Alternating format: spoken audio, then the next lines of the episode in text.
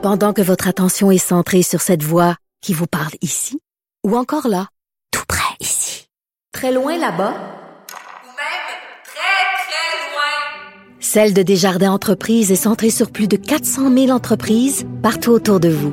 Depuis plus de 120 ans, nos équipes dédiées accompagnent les entrepreneurs d'ici à chaque étape pour qu'ils puissent rester centrés sur ce qui compte, la croissance de leur entreprise.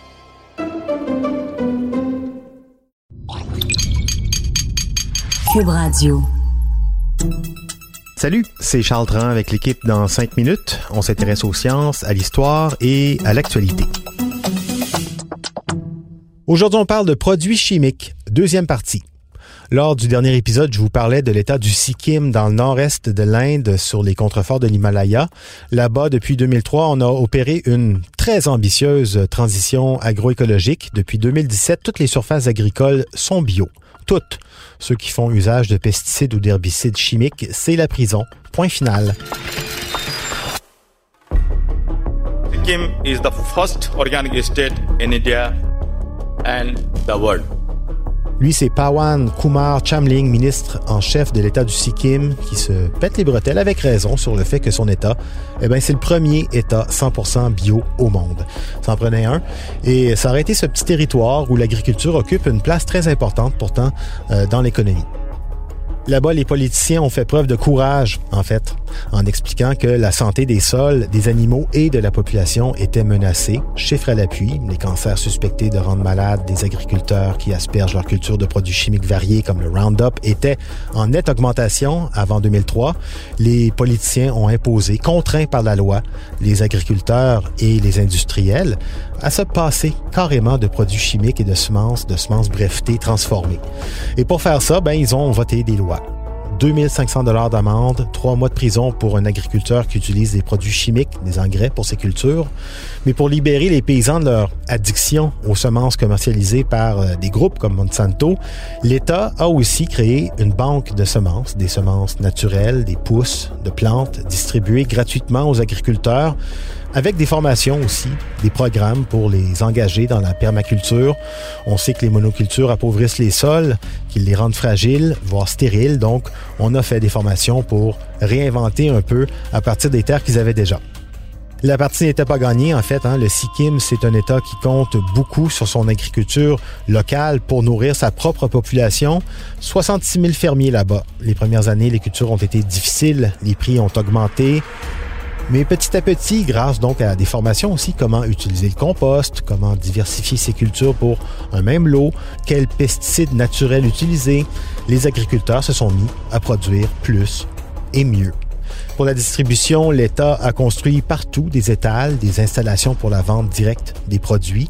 Résultat, oui, hausse des prix certainement, mais hausse aussi de la qualité, du goût des aliments, hausse de la production et hausse du sourire sur le visage des gens qui payaient plus cher, certes, mais qui payaient pour du mieux. Et puis comme c'est interdit de faire pousser du non bio dans l'État, c'est également interdit aussi d'en vendre. Fini donc les fruits et légumes traités chimiquement, venus d'ailleurs moins chers et de moins bonne qualité dans l'état du Sikkim, on mange bio, mais on mange aussi local, avec pour effet, ben oui, une diminution de la pauvreté. Hein? C'est un cercle vertueux qui a été mis en place là-bas. Is an outstanding example on how to successfully transform food systems and ensure respect for both people and planet. Mariana Elena Semedo, la directrice générale adjointe de la FAO, l'Organisation des Nations Unies pour l'alimentation et l'agriculture, qui rendait hommage aux agriculteurs du Sikkim en les montrant comme un exemple à suivre. 750 km, c'est la superficie des terres agricoles au Sikkim. C'est pas beaucoup comparé à nos 330 000 km de terres agricoles ici au Québec. Par contre, là-bas, c'est 66 000 exploitations agricoles. Ici, moins de 30 000. La conversion de l'état du Sikkim au bio, d'abord, ça a permis de préserver la qualité de l'eau, de rendre les sols plus fertiles, de renforcer la biodiversité.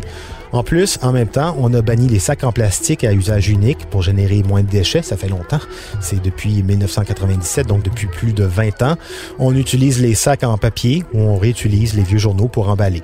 Interdit aussi les assiettes, les verres en polystyrène, euh, les couverts en plastique. Plusieurs villages ont interdit les bouteilles de plastique. Ça donne envie d'y aller finalement, au Sikkim. Ça tombe bien, depuis 10 ans, l'écotourisme augmente aussi sur place. Les visiteurs veulent s'inspirer de ce qui se passe. Plus de récoltes, produits meilleurs, environnement plus sain. Tout ça comment? Effort constant de la population et volonté politique.